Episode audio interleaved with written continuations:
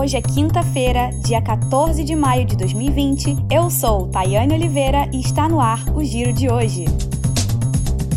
Rio.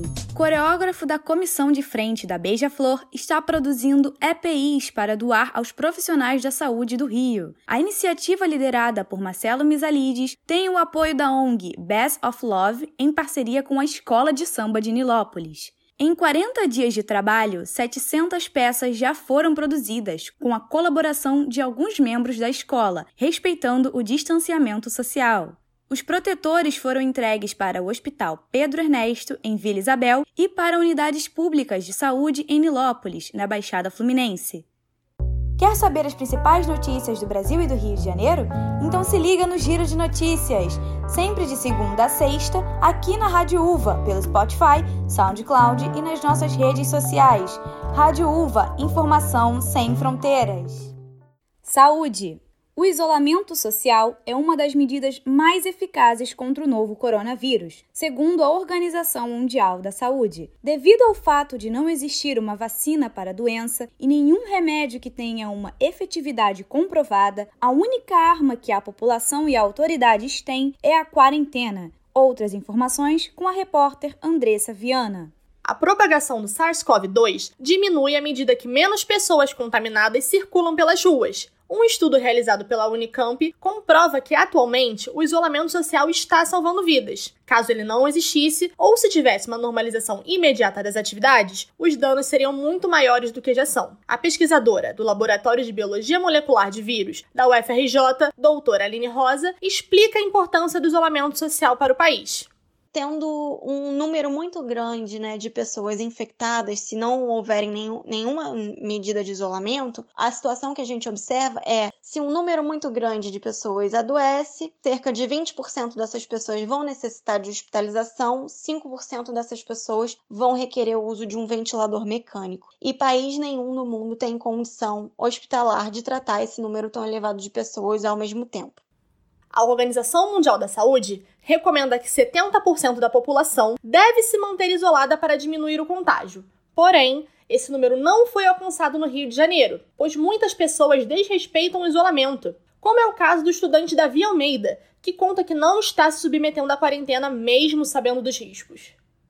Realmente, eu não estou respeitando a quarentena, e sim furando a quarentena. Estou indo visitar amigos, andando com eles na rua em certos horários, até de madrugada, muito, curtindo resenhas, porque eu não consigo ficar em casa muito tempo, fico agoniado. Já é de mim, mas estou errado, tenho que respeitar a quarentena. O desrespeito ao isolamento social gera sérios danos à saúde pública. Com os hospitais atingindo cada vez mais a capacidade, pacientes em estado grave podem morrer por falta de leitos ou equipamentos para mantê-los vivos. A pesquisadora do Laboratório de Biologia Molecular de Vírus da UFRJ, doutora Aline Rosa, comenta sobre uma maneira para diminuir a circulação de pessoas, que é o lockdown. Essa medida, né, eu creio que nesse momento ela é importante, principalmente por conta de que a nossa rede já está demonstrando sinais, né, de esgotamento, chegando à beira de um colapso. E não só a rede pública, mas a rede privada também vem é, noticiando de que está em alto estresse. Então, é basicamente uma questão de tempo que essa medida de lockdown seja decretada no estado do Rio de Janeiro e na cidade do Rio de Janeiro.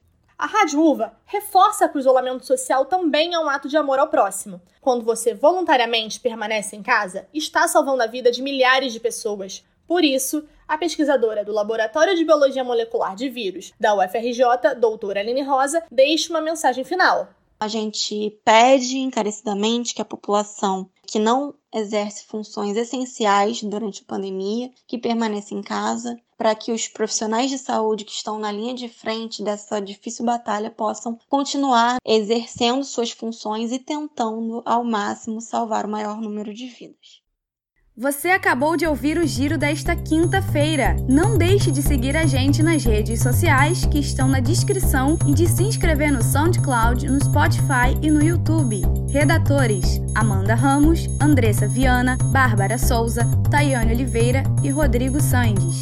Locutora: Tayane Oliveira. Repórter: Andressa Viana. Editor-chefe, Guilherme Costa. Professora responsável, Mônica Nunes. Coordenador do curso, Luiz Carlos Bittencourt. Apoio, a Rise Digital e Cantina B. Rádio Uva, informações sem fronteiras.